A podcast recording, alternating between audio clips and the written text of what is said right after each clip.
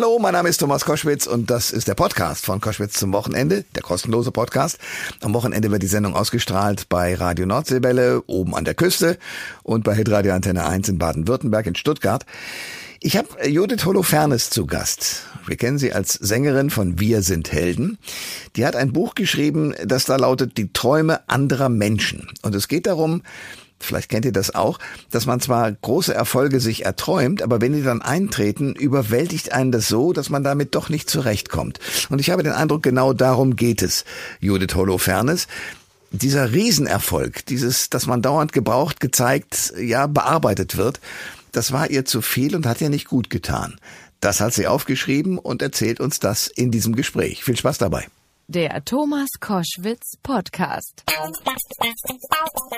Ich freue mich sehr, dass Judith Holofernes jetzt bei uns ist. Bekannt geworden ist sie ja mit ihrer Band Wir sind Helden, als Songschreiberin und Sängerin natürlich. Die Band gibt's jetzt seit 2012 quasi nicht mehr, kommen wir gleich noch drauf. Äh, und du bist sozusagen jetzt im Alleingang als äh, Solokünstlerin aktiv und hast ein neues Buch vorgelegt. Und deswegen sprechen wir natürlich die Träume anderer Leute. Äh, der Buchtitel ähm, deines neuen Buches, Die Träume anderer Leute, ist ja ein, ein Zitat einer alten Band Wir sind Helden äh, aus dem gleichnamigen Song, Die Träume anderer Leute. Hattest du das Gefühl, die Träume anderer leben zu müssen? Ähm, ich hatte auf jeden Fall das Gefühl, ähm, Schwierigkeiten zu haben, die Träume anderer Leute von meinen eigenen zu unterscheiden. Ah. So. Also ich habe, glaube ich, auf jeden Fall lange Jahre gebraucht, um auseinanderhalten zu können, äh, was die Träume von anderen Leuten sind und was meine. Okay. Was waren deine Träume? Was waren die Träume anderer Leute? Naja, zum Beispiel habe ich irgendwann festgestellt, ja, ich wollte immer Popstar werden als Kind, so, ne? Also hm. ich äh, als Teenager, ich wollte das unbedingt machen.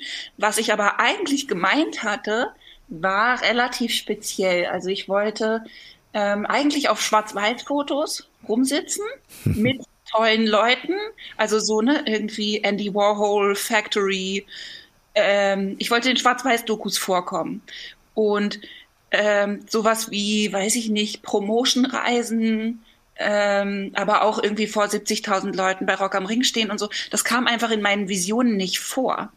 Und ähm, dann irgendwann auseinanderhalten zu können, also es, es, war total toll vor 70.000 Leuten bei Rock am Ring. Ja, aber ich, ich ahne gerade, du erzählst mir etwas, was ich aus meinem Leben auch kenne, zum Teil jedenfalls, nämlich, äh, dass man sich irgendwas erträumt und dann kommen da Dinge dazu, mit denen man gar nicht gerechnet hat und plötzlich bedient man in der Tat auch die Vorstellungen anderer, denn ich vermute mal, du alleine wärst nicht hergegangen und hättest dich bei Rock am Ring beworben, oder?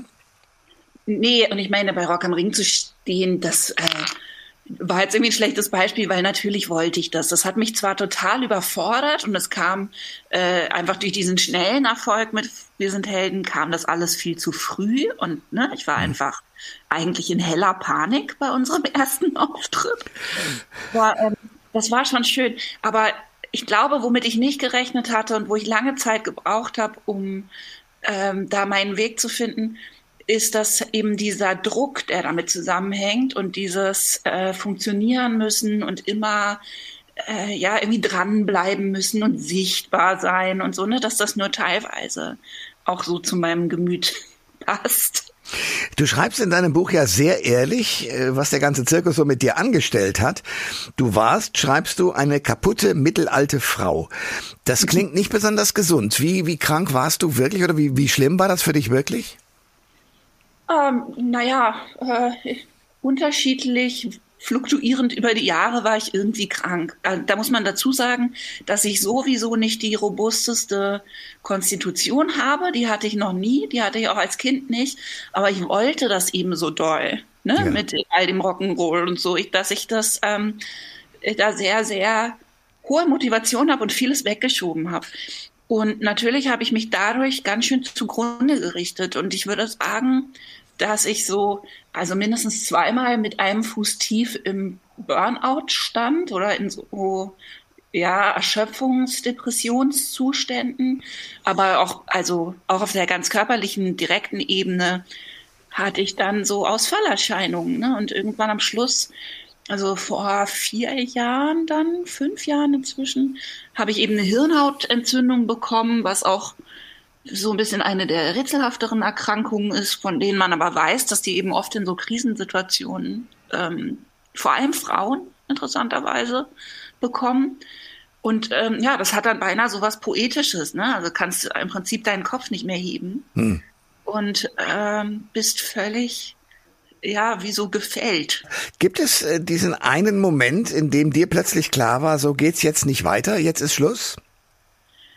Also es gab viele kleine Momente und ich habe, also ich glaube, in dem Buch schreibe ich ja auch irgendwann von meiner pathologischen Tapferkeit. es gab viele Momente und ich habe viele von denen ignoriert oder ich hatte Einsichtsmomente und habe es mir dann selbst wieder äh, sozusagen schön geredet oder habe an kleinen Sachen rumgeschraubt, irgendwas verändert und dann gehofft, dass es wieder funktionieren würde. Und ich glaube, der finale Einsichtsmoment ähm, der war dann tatsächlich diese Hirnhautentzündung. Und ich meine, das war zehn Jahre nach dem Ende oder acht Jahre nach dem Ende von Wir sind Helden. Ja. Gut, ja, du hast natürlich. Nochmal acht Jahre Ehrenrunde. Ja. Aber gut, du hast Solo weitergemacht, hast noch ein paar Alben gemacht. Wir haben uns dann bei der Gelegenheit ja. auch getroffen. Jetzt bist du ja, wenn ich also richtig informiert bin, mit dem äh, Drama der Helden, äh, Pola, nach wie vor verheiratet. Ihr habt zwei Kinder. Wie habt ihr das geschafft, im Gegensatz zu anderen Musikerpaaren zusammenzubleiben und das auch alles zu überstehen? Naja, wir haben alles ausprobiert an Graden von miteinander arbeiten und nicht miteinander arbeiten. Aber Pola hat zum Beispiel mein Soloalbum äh, produziert, das zweite. Mhm. Und so irgendwie, wir können einfach gut miteinander und wir haben einen sehr ähnlichen, also gar nicht Musikgeschmack, ehrlich gesagt. Das stimmt gar nicht so. Ähm, weil Pola hört gerne so äh, auch irgendwie elegische, schräge Indie-Musik, die sogar mir, und ich habe eine hohe Toleranz, äh, manchmal ein bisschen anstrengend ist, aber er versteht mich und mein sprunghaftes Denken extrem gut. Und dadurch konnten wir irgendwie immer also es war für mich immer total toll, jemanden an meiner Seite zu haben, der einfach irgendwie meine ganzen komischen Filmreferenzen versteht. ja, äh, aber ich meine, ihr wart in einer Band, das heißt, ihr habt auch eine gemeinsame Karriere gestartet und dann hast du irgendwann gesagt, so das machen wir jetzt nicht mehr. Wir gehen in eine äh, lange Pause, war damals, glaube ich, die Aussage. Ähm, mhm. das, das muss man ja auch zusammen als Paar überstehen. Also wenn man sozusagen dann auch ja eine ganz profane Einnahmequelle abstellt und auch eine Kreativquelle abstellt, das hat ja Wirkungen für so ein Paar. Wie habt ihr das gelöst? Ähm, na, das kommt im Buch ja auch vor, ne? Also dass wir natürlich dann einfach plötzlich in so einen Alltag geworfen waren, den wir vorher überhaupt nicht hatten. Und ähm, äh, für mich war das interessant, weil ich glaube, ich erst später verstanden habe, wie verloren wir zuerst dann in diesem normalen Zuhause-Leben waren. so, ne? Und dass wir uns da neu finden mussten. Und ähm, ja. Aber ich meine, irgendwie ist es auch cool, wenn man verschiedene Lebensabschnitte hat, die sich immer wieder ganz neu und anders anfühlen. Tja, in einem anderen Song von äh, Wir sind Helden, äh, da heißt es, ich will mein Leben zurück. Hast du jetzt dein Leben zurück?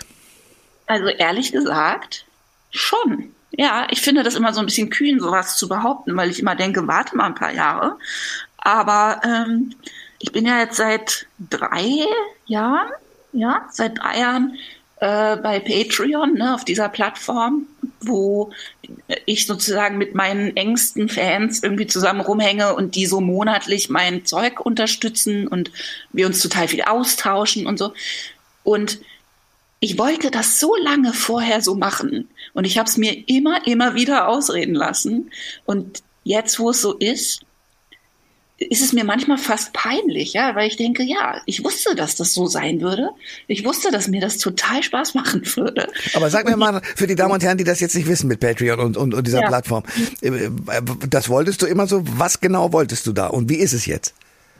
Also, ich hatte immer die Ahnung, dass es einen Weg geben müsste, als Künstlerin so zu leben, dass man erstens mehr Zeit hat, wirklich äh, das zu machen, was man machen möchte, nämlich schreiben, in meinem Fall, ob Songs oder Texte, egal.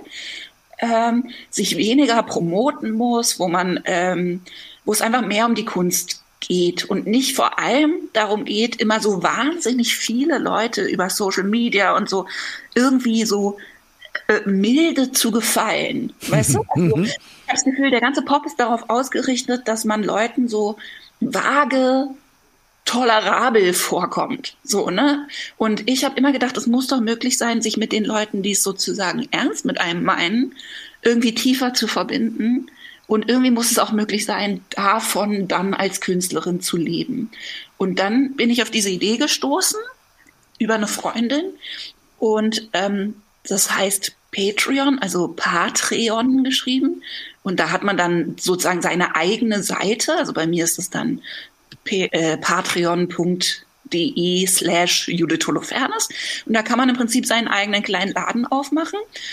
Und die Leute, also es ist ein Crowdfunding, mhm. was aber als Abo funktioniert. Also die Leute abonnieren mich, sie können sich die Höhe ihres Abos relativ frei aussuchen. Also fängt irgendwie bei drei Euro an. Und dafür können sie mir sozusagen beim Arbeiten zugucken oder zeige auch oft irgendwelchen Kram aus der Heldenzeit, den ich irgendwie auf meiner Festplatte gefunden habe. Also sehr lustig, sehr lustig und sehr unkompliziert und sehr nett. Gibt's denn jetzt von dir und äh, mit irgendwelchen berühmten Leuten Schwarz-Weiß-Fotos, um den Kreis zu schließen? ja, tatsächlich. Ähm, ich hatte so einen Moment, ich glaube, der, der im Buch auch vorkommt, ähm, ich habe ein Idol und dieses Idol ist Amanda Palmer. Das ist äh, die Sängerin ehemals von den Dresden Dolls. Und die ist sozusagen die Königin des Crowdfundings. Die hat so einen ganz berühmten TED-Talk gemacht, den Millionen von Leuten geguckt haben. Und sie war ganz lange mein Vorbild. Und tatsächlich habe ich mich über Umwege dann äh, mit Amanda angefreundet. Sehr cool. Und da gibt es ein Schwarz-Weiß-Foto und das existiert. Ja, das müsste ich noch in Schwarz-Weiß umwandeln. Aber okay. Sehr gut. Judith Holofernes, ehemalige Sängerin der Band Wir sind Helden, ihr biografisches Buch Die Träume anderer Leute. Judith, danke für das Gespräch. Vielen Dank dir. Alle Informationen zur Sendung gibt es online auf thomas-koschwitz.de.